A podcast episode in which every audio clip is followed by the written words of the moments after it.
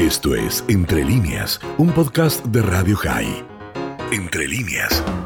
El 27 de junio de 1941, a tan solo cinco días después que Hitler comenzara la Operación Barbarroja, o sea, la invasión de Alemania a la Unión Soviética, tuvo lugar en el patio de un garage de Lietakis, en la ciudad de Kaunas, Kovno, Lituania, la masacre de 57 judíos que fueron asesinados por nacionalistas extremistas lituanos. Estas acciones llevadas a cabo por la población local y plagadas de crueldad y brutalidad fueron bautizadas por los nazis como actos espontáneos de autolimpieza. A partir de la retirada soviética de Lituania, el país fue prácticamente barrido por un nacionalismo lituano violento y desenfrenado, en gran parte dirigido contra los judíos. Grupos civiles de afiliación antisoviética, nacionalista y fascista iniciaron acciones comunes con los alemanes tan pronto como estos entraron en territorio lituano. Una unidad de estos insurgentes encabezada por Algirdas Klimaitis, un anticomunista y acérrimo antisemita, formó una unidad paramilitar de aproximadamente 600 miembros que participaron en enfrentamientos armados contra el ejército soviético por el control de Kaunas. En la tarde del 23 de junio de 1941, la mayor parte de la ciudad lituana estaba en manos de estos insurgentes. El 24 de junio, cuando aún los alemanes no habían organizado su administración, los nacionalistas lituanos comenzaron la persecución masiva de judíos. En la noche del 25 al 26 de junio se produjo el conocido progromo de Kaunas, los miembros de la milicia lituana dirigidos por Klimaitis e instigados por Franz Walter Stacker, oficial al mando de las Einsatzgruppen A, asaltaron las casas judías del suburbio judío matando a 800 de sus miembros.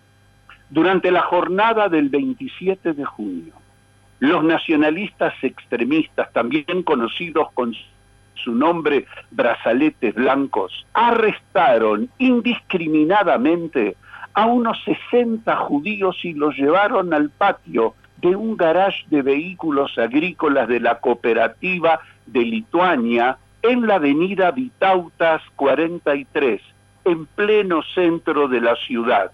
En ese lugar, los nacionalistas torturaron y asesinaron brutalmente a los judíos, uno por uno, golpeándolos con barras de hierro, palos de madera o en algunos casos vertiéndoles agua por la boca con manguera hasta ahogarlos. Mientras tanto, los alborotadores se custodiaban entre ellos y formaban a los judíos para crear los futuros grupos que tenían que pasar al escenario.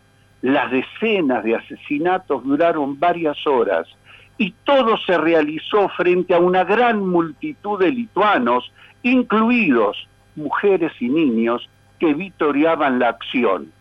El horror del evento quedó bien documentado y fotografiado por varios testimonios, tanto por fuentes alemanas como lituanas que registraron los hechos, como la serie de fotografías tomadas por el soldado alemán Willem Gunzilius, fotógrafo de profesión, quien dio un testimonio detallado sobre la masacre, así como las fotos que tomó en una declaración realizada para la Oficina Central del Ministerio de Justicia de Alemania en 1958. De los varios testimonios y destallados elementos que fueron presenciales de los juicios después de la guerra, quiero detenerme en el testimonio que dio el coronel alemán Luther von Bischofhausen, quien había llegado ese día al cuartel general. En su declaración jurada que entregó el 19 de abril de 1959 en Alemania, relató lo siguiente. Llegué a Kovno en la tarde del 27 de junio de 1941. Mientras patrullaba la ciudad me encontré con una multitud de personas que se habían reunido junto a una estación de servicio para observar qué estaba sucediendo en el patio adyacente.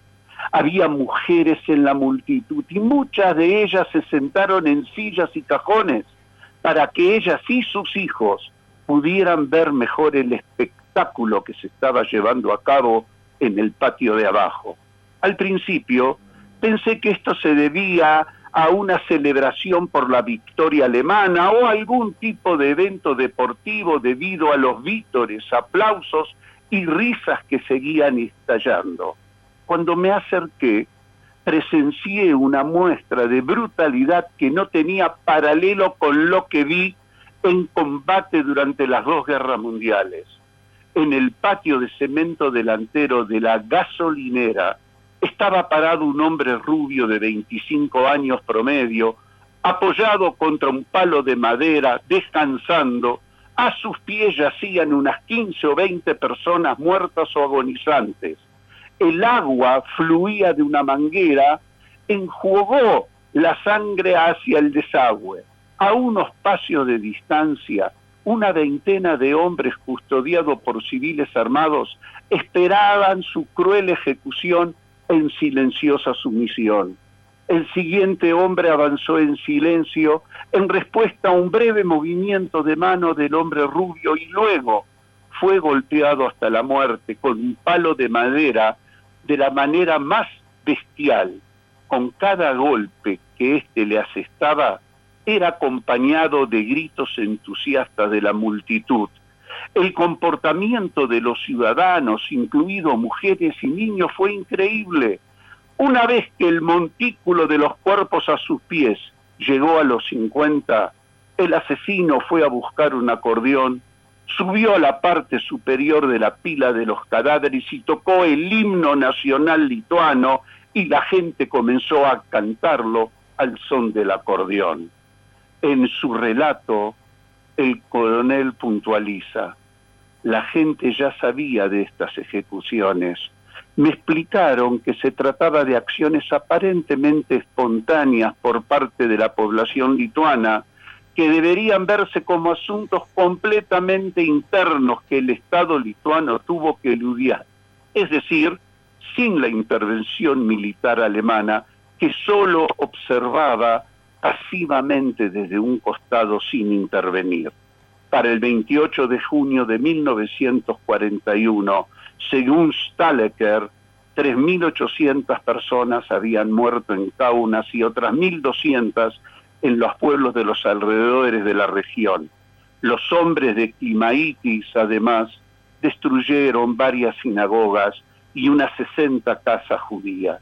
Después de la guerra, Se mudó a Hamburgo, Alemania, donde fue descubierto recién a fines de la década de los 70 y murió en 1988 antes que el caso pudiera llevarse a juicio.